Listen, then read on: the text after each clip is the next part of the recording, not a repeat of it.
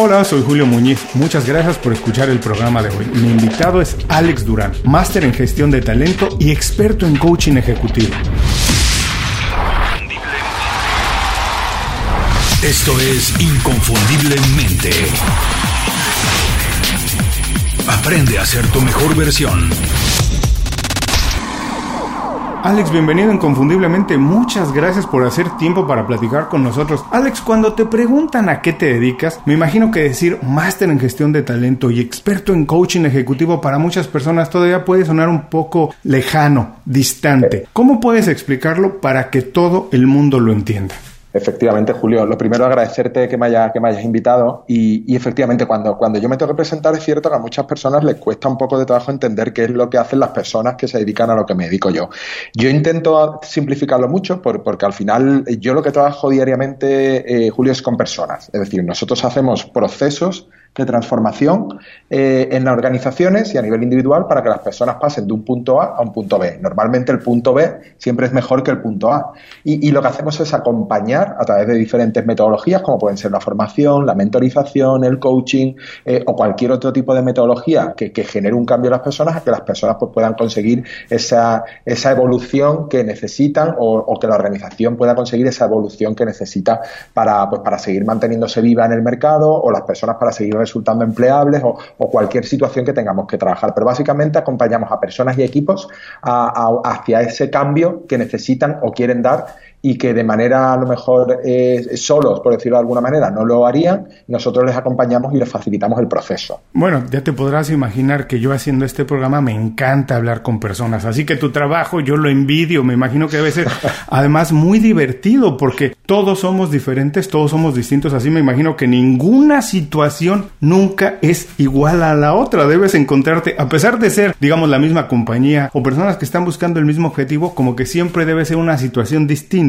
y la búsqueda de esos objetivos tiene que tener caminos diferentes. Efectivamente, Julio, ten en cuenta que nosotros, al ser consultores externos, trabajamos con muchas organizaciones diferentes, con muchas culturas diferentes en cuanto a, lo que tiene que ver con los valores, la misión y la visión dentro de, la empresa y trabajamos con, pues, con personas diferentes, pero que todas tienen algo en común. Y es que al ser humano, en principio por naturaleza, el cambio nos cuesta trabajo gestionarlo, porque todo lo que eh, haga que tengamos que salir de nuestra zona de confort, pues nos cuesta un poco de trabajo porque nos da miedo, porque a veces sabemos gestionar. Entonces es cierto que tenemos muchos perfiles diferentes de organizaciones y de personas y de equipos, pero es cierto que el proceso es muy divertido y es muy gratificante, sobre todo porque cuando pasa el tiempo y las personas han visto que han podido hacer ese cambio y que están mejor que estaban antes, o, a lo mejor no están mucho mejor, pero sí están diferentes como estaban antes, pues al final eh, siempre viene el agradecimiento, el feedback de, oye, pues ha funcionado muy bien, muchas gracias por el acompañamiento, esto ha cambiado mucho, hemos conseguido que se evolucione en tal punto, o en tal otro punto. Entonces es cierto que, eh, que el trabajo es muy bonito, porque al final trabajar con personas es muy gratificante, muy bonito, es muy complejo en muchas ocasiones, lo que sucede es que la parte eh, menos gratificante, pues nosotros entendemos que forma parte del proceso y la vivimos como tal, es decir, no la vivimos ni con frustración ni con, hay veces que nosotros esperamos que sucedan unas cosas y suceden otras. No pasa nada, nosotros hacemos los ajustes que tengamos que hacer y seguimos avanzando hacia el cambio que nos ha pedido la organización, que nos ha pedido el equipo o que nos ha pedido una persona a nivel individual. Entonces, como tú bien dices, es un trabajo súper, súper interesante. Y hay dos cosas aquí que me surgen, dos preguntas que voy a intentar ponerlas bajo el mismo paraguas, bajo la misma sombrilla, a ver si lo podemos explicar de esta manera, Alex.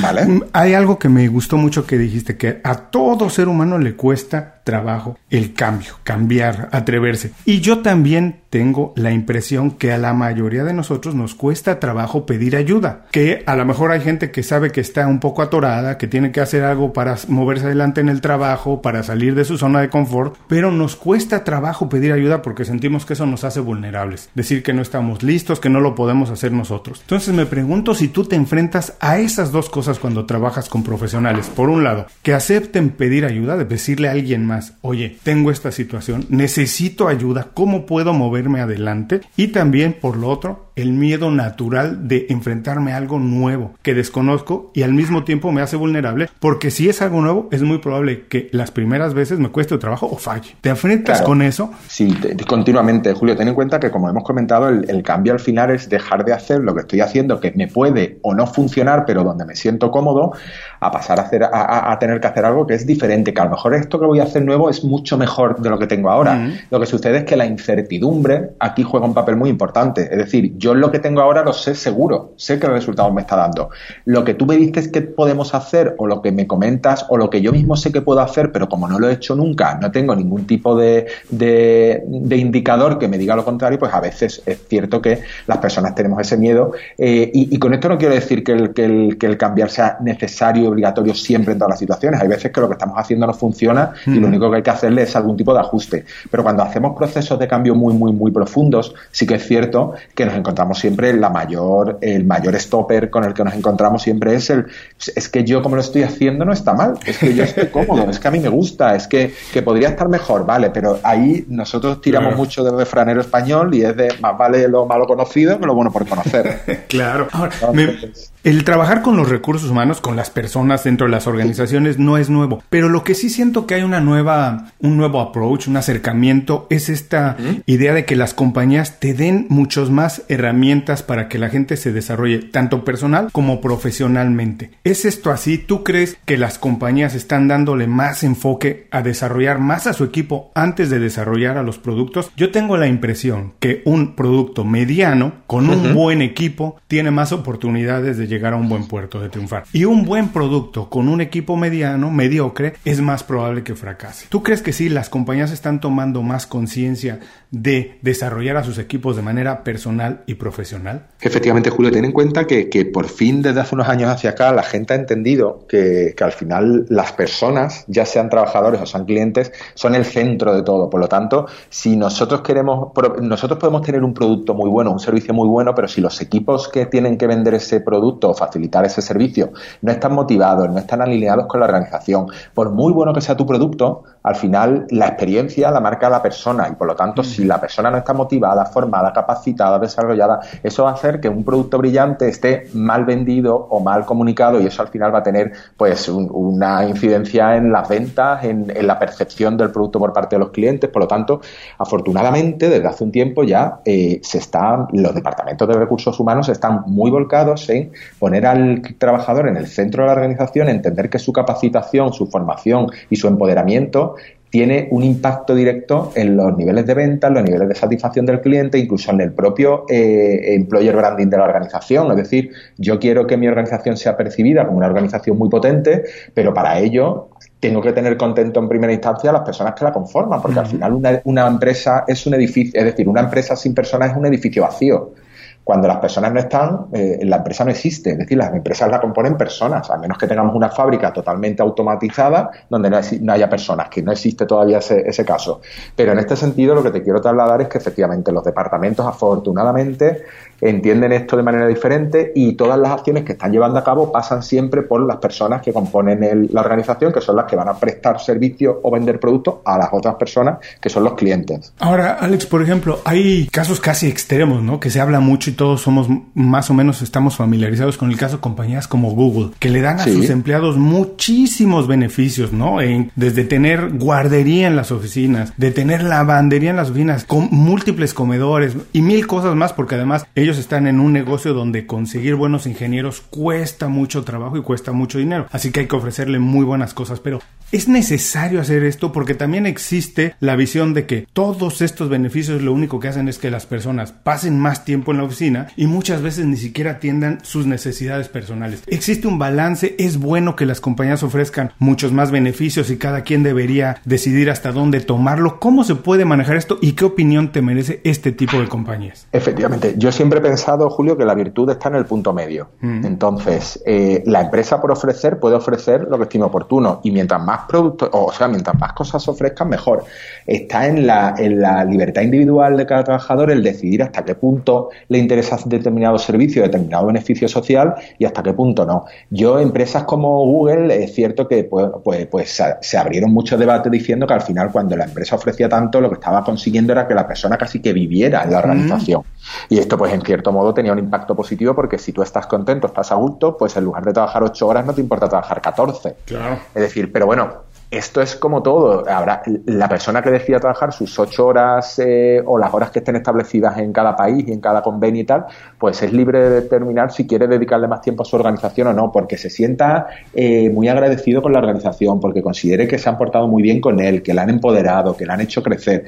Yo ahí siempre pienso que, bueno, que, las personas tenemos la capacidad como para determinar hasta qué punto queremos o no aprovechar algo que se nos está dando y, hombre, siempre voy a apostar por una organización que tenga esto en su ADN y que vea esto como un, valor añadido para sus trabajadores que empresas que sean justo el, extremo contrario, es decir, que no den nada, que, a duras penas hagan, hagan por llegar a lo mínimo que se tiene que ofrecer. Entonces, eh, yo ya te digo, eh, el punto, la virtud está en el punto medio y yo creo que, que, también aquí hay que poner en valor la libertad individual de cada trabajador para determinar qué coge, qué no coge y qué le suma y qué no le suma. Entonces, yo nunca, lo nunca podría decirte que lo veo como algo negativo, todo lo contrario, lo veo como, como un gran avance, pero también que los trabajadores seamos lo suficientemente conscientes para valorar que sí, que no, y que, y que nos apetece y que no nos apetece.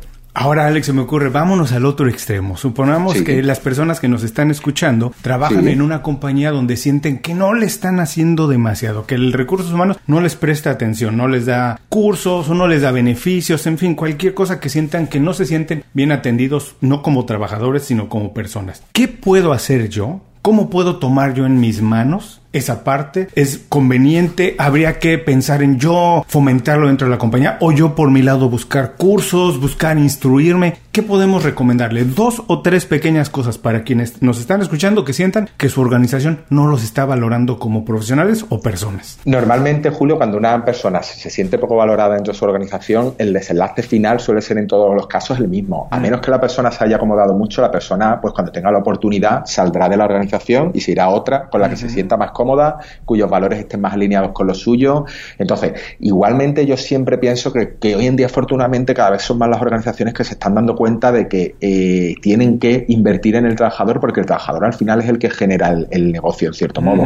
Entonces, si te encuentras con una organización que no lo está haciendo, pues existen muchas opciones donde, pero, al final todas tienen un desenlace muy similar, Julio, es que la persona va a estar el tiempo que necesita ahí porque tiene, el, tiene la necesidad de tener unos ingresos, porque, bueno, pues porque vivir es caro en cualquier país del mundo, entonces eh, lo hará, pero, pero está claro que los índices de fidelización de esa organización estarán muy por los suelos o, o dejarán mucho que desear y bueno, y la persona al final estará ahí por obligación mientras encuentra algo que verdaderamente le motive, con lo que se sienta cómodo, que le, que le aporte al valor y que donde considere que, que bueno, que la, que, la empresa está sabiendo valorar lo que él puede dar o lo que él está dando al negocio. Entonces, eh, pero afortunadamente, como te digo, cada vez son más las empresas que se dan cuenta de esto y aunque sea poco a poco van introduciendo cambios que tienen un impacto positivo en, los trabajadores. Yo, yo cada vez me encuentro menos empresas que no estén haciendo absolutamente nada. Es decir, podrían hacer mucho más, siempre se puede hacer mucho más, pero que están ya invirtiendo mucho en formación, que están invirtiendo en el desarrollo de los equipos, que hacen sesiones de trabajo grupal e individual. Es decir, cada vez más son las organizaciones que, este tipo de cosas ya las tienen muy asumidas y las hacen y las hacen casi todos los meses o todos los años dentro de sus planes de, trabajo del departamento de, de personas. Ahora, para quien también nos esté escuchando y que son responsables de un equipo, que son gerentes, directores de área o vicepresidentes de un área en una compañía, vamos a recomendarles también dos o tres pequeñas cosas que a lo mejor ellos no se están dando cuenta, mensajes que les esté enviando su equipo, que tendrían que estar atendiendo para entender que a lo mejor no están haciendo lo suficiente por desarrollar a su, al equipo y a su personal. ¿Cuáles son esos pequeños mensajes que a lo mejor no estamos atendiendo y que deberíamos estar poniendo atención? Pues para mí, Julio, hay dos fundamentales. Uno de ellos pasa por la comunicación, es decir, hay algo que es muy barato y hay que hacer muy poca inversión y es eh, aumentar los niveles de comunicación con los equipos, dedicar tiempo a hablar, a dar feedback, a ver qué cosas se están haciendo bien, qué cosas se están haciendo mal, qué cosas se pueden mejorar. Y eso se puede instaurar como una como, como un protocolo de trabajo diario donde por las mañanas nos juntemos cinco minutos para ver qué tal va todo y donde ambas partes vean que pues en el equipo hay comunicación, que se atienden las peticiones y después eh, eh, luchar por eh, el desarrollo y el empoderamiento de los equipos a través de la formación. La formación puede ser externa, contratar a alguien, pero también podemos tirar de formación interna, donde personas que tengan un conocimiento sobre determinada materia puedan impartir sesiones internas que se contemplen como dentro de sus horas de trabajo, pero que ayuden a los demás compañeros a, capacitarse y a, desenvolverse mejor en su día a día. Entonces, yo creo que no todo pasa por tener que hacer grandes inversiones, sino que muchas veces son los pequeños gestos y la voluntad de cambio y de querer hacer las cosas de manera distinta, lo que puede llevar a un equipo a, ese cambio que, en muchos casos se necesita, pero que como pensamos que es que todo es muy caro y todo necesita de un gran eh, desarrollo y tal, pues no lo hacemos. Entonces, empieza, aunque sea por algo pequeño, pero empieza a hacer algo diferente. En cuanto el equipo vea que empiezas a hacer cosas diferentes, el equipo te va a seguir, a menos que tengas un equipo súper desmotivado, súper poco involucrado, súper desalineado con la organización, que, entiendo que no va a ser lo, habitual. Habrá personas, pero no equipos completos. Pero, pero yo parto de ahí siempre, de la comunicación y la capacitación como los pilares fundamentales para que los equipos evolucionen adecuadamente. Sí, me encantó además esto que dices que no se necesita, no solo invertir muchos, no se necesita cambiar mucho ni siquiera la dinámica de trabajo. Como decías, una pequeña reunión de cinco minutos al inicio del día donde la gente empiece a tomar confianza, platicar cómo se siente, eh, problemas que ve, cómo pueden anticiparlo, pero por supuesto empieza por comunicarse bien con el equipo. Muchas veces es así de fácil y la mayoría de las veces no sucede. Ya hablamos de organizaciones que lo están haciendo bien, pero Alex, tú que trabajas con tantas compañías, has tenido oportunidad de trabajar con IKEA, IKEA, como se le conoce en español, con la Cruz Roja de España, pero ¿qué ves que las organizaciones no están haciendo? Porque ya hablamos de quien lo está haciendo bien, vamos a hablar de las organizaciones que dice que no lo están haciendo bien. ¿Qué están dejando de hacer con todas las oportunidades y herramientas que existen hoy en día? ¿Qué ves que de manera sencilla puede hacer? A lo mejor nos escucha alguien que tiene una pequeña organización, 3, 4, 10, 12 empleados. ¿Qué no está haciendo? ¿No está tomando ventaja de qué? Normalmente, Julio, se está haciendo, eh, yo donde más eh, detecto que no se están haciendo cosas con la cantidad de opciones que tenemos hoy en día es en todo lo que tiene que ver con la formación.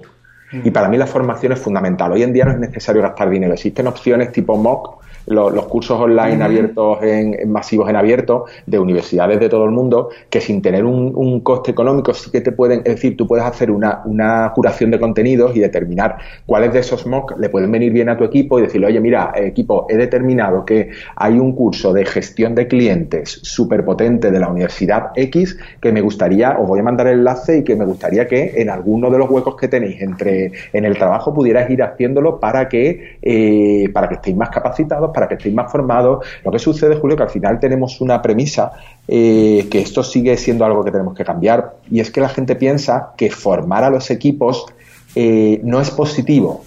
Porque claro, si los formo, se, me pueden, se me pueden ir. Pero yo siempre he mantenido la premisa de que, bueno, pero es que si no los formas, se van a quedar y al final vas a tener personas que están súper poco desarrolladas, que no, que, que, no, que no evolucionan en sus conceptos, en sus protocolos, en su forma de hacer las cosas. Entonces, eh, una empresa pequeña, una pyme, una pequeña o mediana empresa puede hacer desde ese tipo de acciones hasta valorar la posibilidad de eh, congresos, seminarios, acciones que hagan otras organizaciones, poder valorar el mandar a, miembros de sus equipos eh, sin volverse loco, porque al final es una organización pequeña, pero, pero ya te digo, hay cosas que se pueden hacer y que, y que al principio al final es más, eh, Julio, yo creo que la voluntad de querer hacer que, lo que en sí cuesta hacerlo, porque ya te digo, los MOOC, que, que, son online y en abierto y gratuitos, eh, te dan un montón de conocimiento y al final estamos desaprovechando todas esas eh, oportunidades. Me gustó esto que dices, que existe ese mito de que si formo a la gente se va a ir, y pero si no los formo se van a quedar desmotivados y va a salir más caro porque no vas a tener lo que necesitas para competir, porque a lo mejor la competencia, tu compañía con la que estás compitiendo, sí está formando a su personal. Yo también siempre digo que cuando uno contrata, tiene que darse cuenta que si contratas profesionales capaces, profesionales de los buenos, tienes que estar consciente que van a querer crecer y que si no hay oportunidad para crecer en tu organización, van a buscar fuera una oportunidad. Y que también tienes que tener la madurez de entender que en algún momento se van a ir, porque si son buenos y no tienen oportunidad de crecer dentro de tu organización, van a tener que crecer en algún otro lugar, si no se van a quedar únicamente a causar problemas.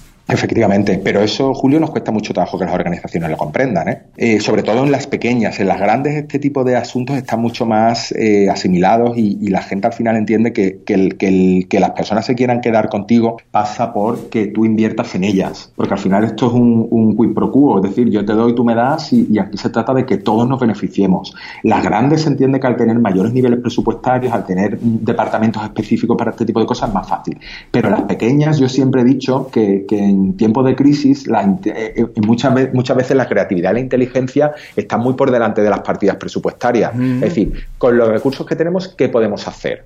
Y hoy en día, en el mundo en el que vivimos, hay miles de opciones. Lo que se trata eh, es de querer encontrar la, opción que se eh, adapta a lo que verdaderamente nosotros necesitamos. Ahora que las cosas están cambiando a una velocidad tan acelerada, tan rápido, que las cosas van cambiando tan rápido, para las personas que está creciendo su organización y que quieren traer talento nuevo, del verdaderamente bueno, danos dos o tres pequeños tips. ¿Qué deberían estar buscando desde preguntas en una entrevista de trabajo hasta qué deberían estar buscando en los currículums de la gente que se acerca? Yo siempre digo que no necesariamente el currículum tiene que decir lo que sabes hacer, sino tiene que decir lo que has hecho, ser un poco más enfocado a resultados, buscar personas que realmente han conseguido algo y cómo es que lo han hecho. Pero esa es mi visión.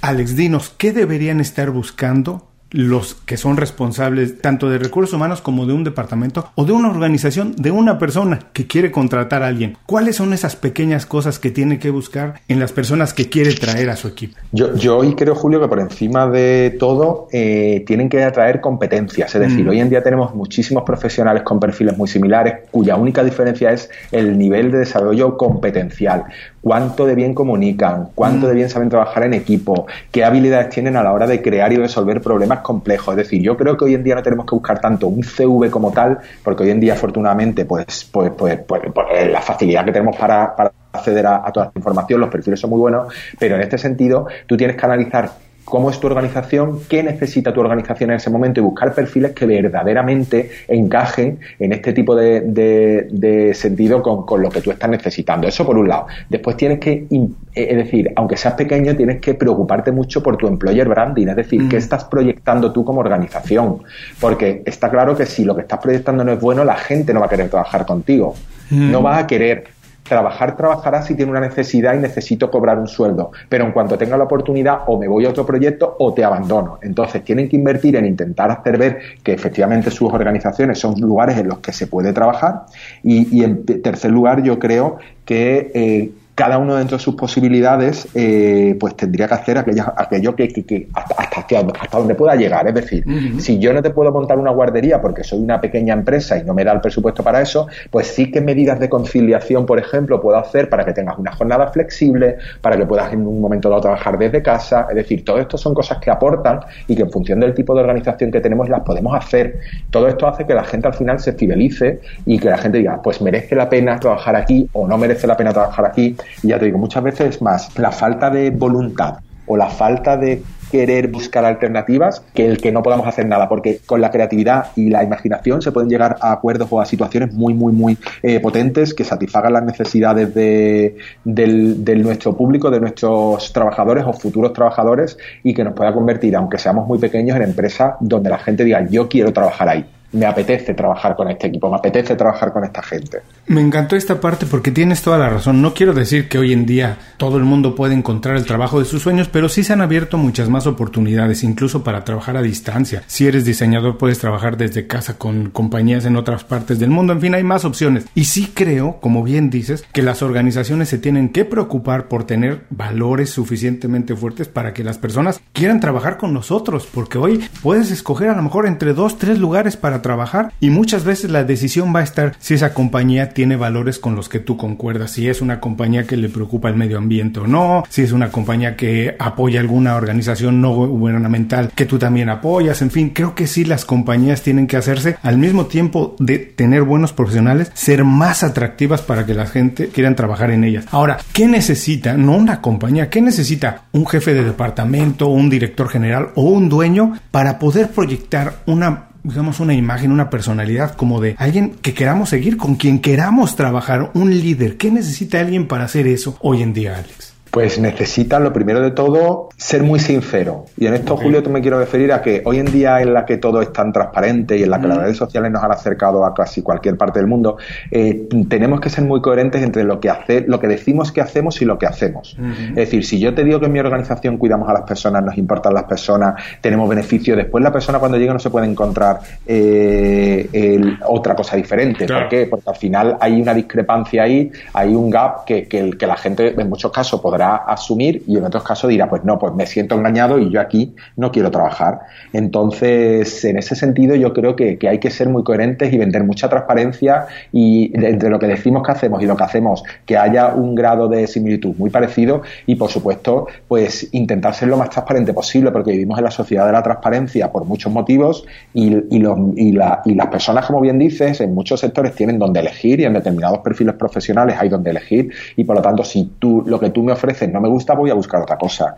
Y entonces eso hace que la rotación sea muy alta, que las personas no se fidelicen y esto al final quien lo sufre es el cliente, que es el que, eh, si yo ya me he acostumbrado a que tú eres la persona de confianza con la que yo trato, si tú te vas porque en tu organización no te están tratando bien, en cierto modo yo también me siento un poco decepcionado, mm. porque es que yo estaba muy cómodo trabajando contigo, me gustaba cómo lo hacíamos y ahora tengo que volver a empezar. Volvemos a tirar un poco de esta zona de confort. A lo mejor la persona que viene lo hace mejor que tú, pero yo ya estaba acostumbrado a ti, me gustaba cómo lo hacíamos y el matiz que le dábamos, etcétera, etcétera. Entonces, en ese sentido, yo creo que, tenemos que abogar por eso y las empresas se tienen que volcar mucho en todo ese, en todo ese tema y utilizar todos los canales que tienen a su alcance para dar a conocer al mundo todo lo que, lo que se está, lo que se puede hacer. Me gustó esto que dice cierto, que el líder tiene que ser sincero, porque realmente somos lo que hacemos de manera repetida, no lo que decimos que vamos a hacer, ¿cierto? Así que la gente se tiene que dar cuenta de lo que estamos haciendo. Como dice, si la compañía proyecta una imagen, cuando las personas llegan a trabajar ahí, se tienen que dar cuenta que efectivamente eso es lo que está pasando dentro de la organización, porque eh, de otra manera esa comunicación se va a transmitir de manera equivocada hacia afuera. Ahora, existe también una tendencia en que las organizaciones se quieren humanizar un poco más lo que hablábamos al principio, que los negocios no son business to business, son persona a persona siempre. Efectivamente. y que las organizaciones están intentando humanizar más y al mismo tiempo los profesionales, los individuos, se están haciendo más como organizaciones, porque hoy hablamos mucho de la marca personal, de proyectar todas estas cosas que tenemos. ¿Qué opinión te ofrece eso, Alex? Si es cierto que las compañías se están humanizando y los profesionales tenemos que hacer proyectar una marca más corporativa? Es cierto que las empresas, es decir, eh, es paradigmático, Julio, que precisamente con toda la evolución de la robótica y de, la, y de todo lo que tiene que ver con la inteligencia artificial y demás, las empresas tengan que estar teniendo precisamente la humanización. Pero es cierto, es decir, hoy en día eh, eh, cualquier profesional que se precie debe ser capaz de transmitir esa marca personal, esa esencia, eso que lo hace diferente, porque las empresas es lo que están buscando. Hoy en día buscamos pues determinados aspectos que a lo mejor antes no le prestábamos tanta atención, pero que, eh, que hoy en día son importantes. Entonces, por un lado, la empresa va a buscar ese tipo de perfiles y por otro lado, nosotros como profesionales tenemos que ser capaces de proyectar eso eh, que, nos va a hacer diferentes y que en cierto modo va a hacer que la empresa se enamore de, se enamore de nosotros. Dicho esto, eh, hay que tomárselo todo con cautela, es decir, eh, las cosas, mm, eh, estamos en una época en la que todo evoluciona a mucha velocidad, en la que, en la que en fin, hay hay muchos elementos que a lo mejor hace 10, 15, 20 años no había, pero que precisamente como estamos en un momento de cambio exponencial, tenemos que ser capaces de interiorizar y de ver que en una, en una sociedad que avanza cada vez más hacia, la, hacia todo lo que tiene que ver con las máquinas y, y la inteligencia artificial, precisamente el componente humano es lo que va a marcar la diferencia. Eh, y esto lo estamos viviendo, es decir, va a haber profesiones que desaparezcan, no por nada, sino porque el, componente humano no aporta valor al proceso. ¿Qué va a suceder? Que todas esas personas pues, van a tener que ocupar puestos donde efectivamente nosotros seguimos aportando valor y a día de hoy una máquina no. Por lo tanto, ya te digo, estamos en una época un poco, yo siempre he pensado que estamos viviendo unos años muy convulsos, muy complejos y que están definiendo la nueva, el nuevo mundo en el que vamos a estar viviendo. Un mundo que va a ir a mucha más velocidad, pero que es el que nos toca vivir y que por lo tanto eh, la gente me decía, es que a mí no me gusta trabajar mi marca personal porque es que esto hace que me tenga que tener mucha visibilidad. Digo, perfecto, no la trabajes, te estás condenando a, en cierto modo, a quedarte un poco apartado del mundo. Eso es como si tú me dices eh, que quieres seguir yendo de Madrid a Barcelona en coche de caballos, porque es un coche de gasolina no te gusta. Pues perfecto, pues ven coche de caballo. Lo que sucede es que vas a tardar 10 días en llegar a Barcelona. Cuando en el AVE, por ejemplo, en la alta velocidad tarda dos horas.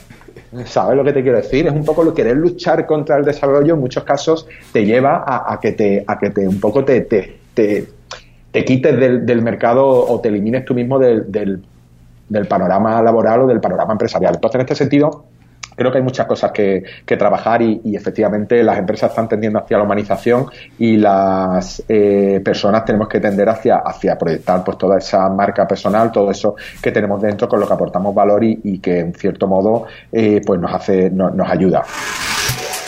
Visita inconfundiblemente.com. Descarga nuestras herramientas y aprende a ser tu mejor versión.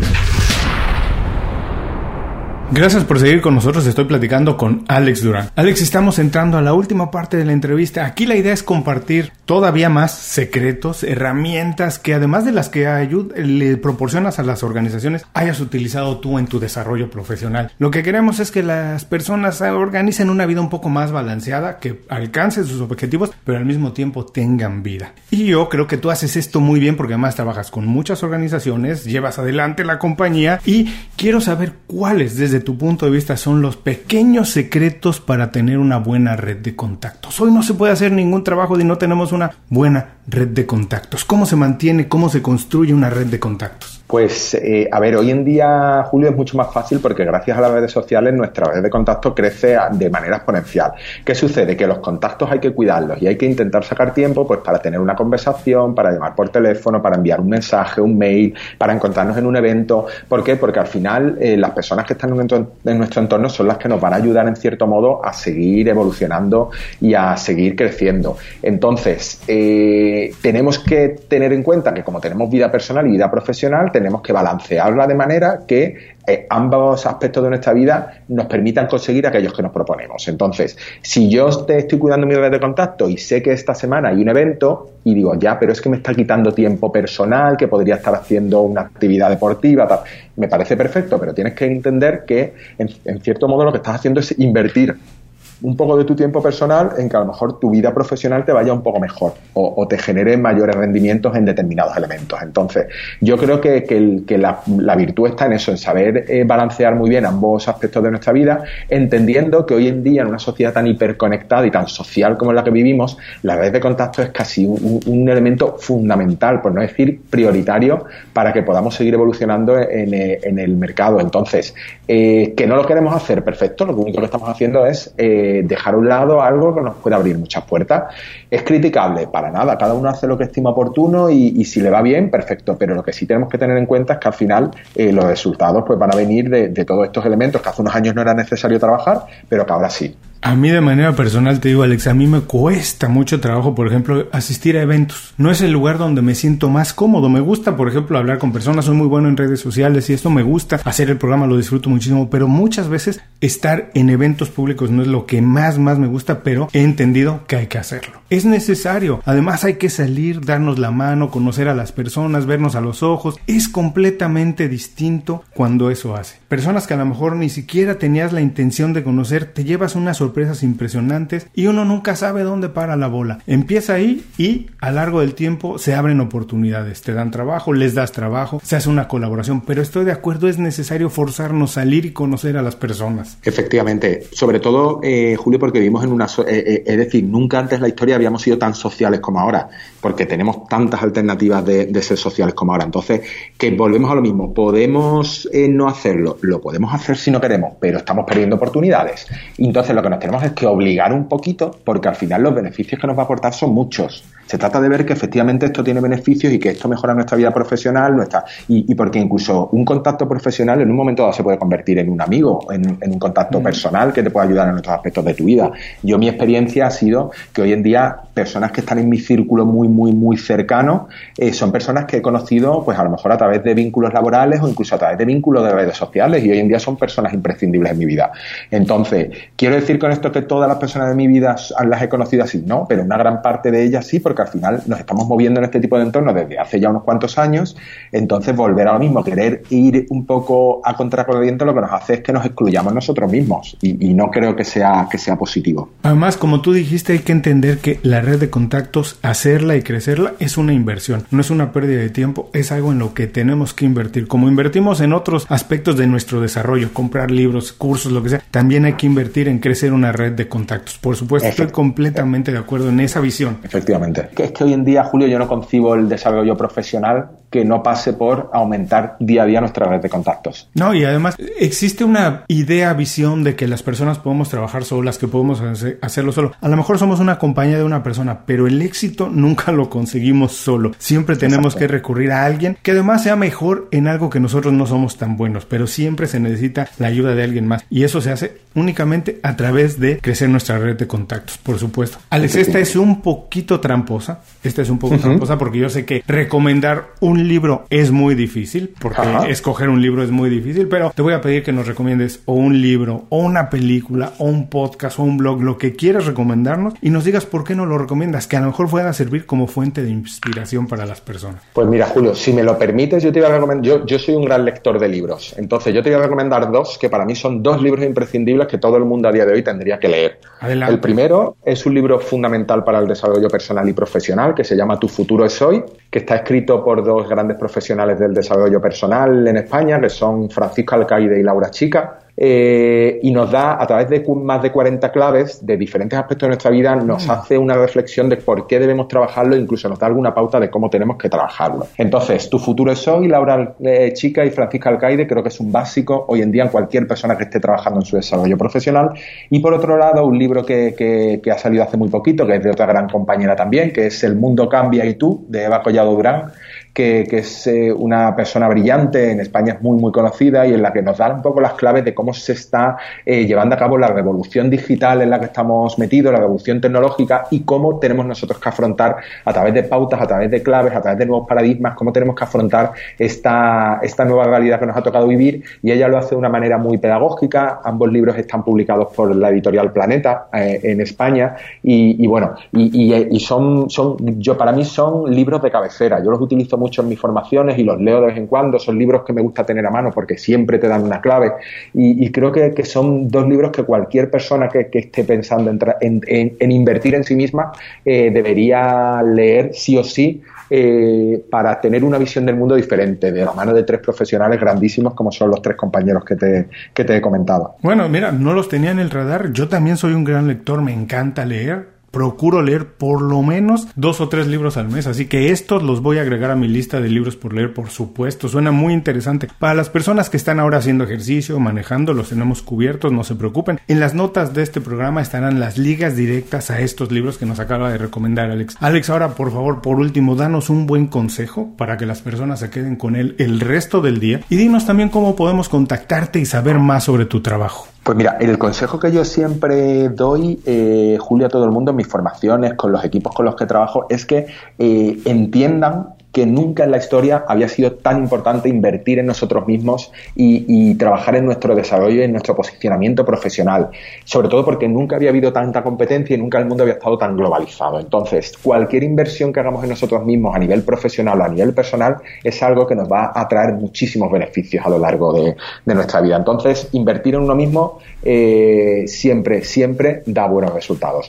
Y en cuanto a cómo contactar conmigo, yo tengo un blog que es www.alexdurana.com, donde pues comparto reflexiones, ideas eh, y bueno, cosas que yo considero que, pueden ser importantes y las comparto a través de mi blog con, las personas que me siguen y a través de mi cuenta de Twitter que, bueno, pues que, que, sí que comparto muchísimas cosas que considero importantes vinculadas a la gestión de personas, al desarrollo profesional.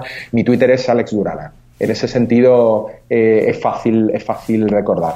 Y, y, como te digo, Julio, en ese sentido yo siempre he dicho lo mismo. Invertir en uno mismo hoy en día es fundamental para no quedarnos fuera de este mercado tan, tan, tan competitivo en el que nos ha tocado vivir, que yo creo que estamos viviendo una de las épocas más apasionantes de la historia, por miles de cosas, pero también una de las épocas más difíciles de la historia. Pese a que vivimos dentro de cierta calma, de cierta paz y tal, pero es vivimos en un entorno muy complejo por la gran velocidad a la que sucede todo. No, me encantó y tienes toda la razón. Vivimos momentos muy divertidos, pero que tienen retos muy grandes. Y la única manera de sobrepasarlos, como bien decías, es preparándonos. Así Así que les recuerdo que también la manera de ponerse en contacto con Alex, saber sobre su trabajo, estará en las notas del programa. Revisen su blog, es uno de los blogs que yo acostumbro leer con manera periódica porque todo lo que comparte tiene mucho, mucho valor. Alex, muchísimas gracias por dedicarnos tiempo, compartir con nosotros toda tu visión, tus consejos, ideas. Estoy seguro que las personas encontrarán en ello mucho, mucho valor. Te mando un abrazo hasta Madrid. Ojalá y nos podamos ver pronto de manera personal. Cuando acabe ese verano tan caliente, nos podamos sentar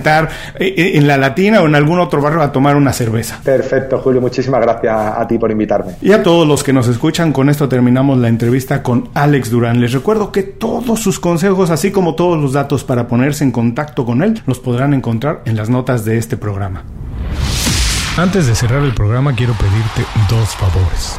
Primero, si algo te pareció interesante o motivador y conoces a alguien que se pueda beneficiar con esa información, comparte el programa con ellos. Eso nos ayuda a todos. A ti por fortalecer tu red de contactos, a ellos por recibir información útil y a mí porque más personas conocen inconfundiblemente. Segundo, suscribiéndote a nuestro boletín para recibir de manera gratuita información, recursos, consejos e inspiración para impulsar tu desarrollo profesional o crecer tu negocio. Recuerda que lo que importa no es tener un trabajo o un negocio que te dé para vivir, sino un estilo de vida donde crezca lo mejor de ti.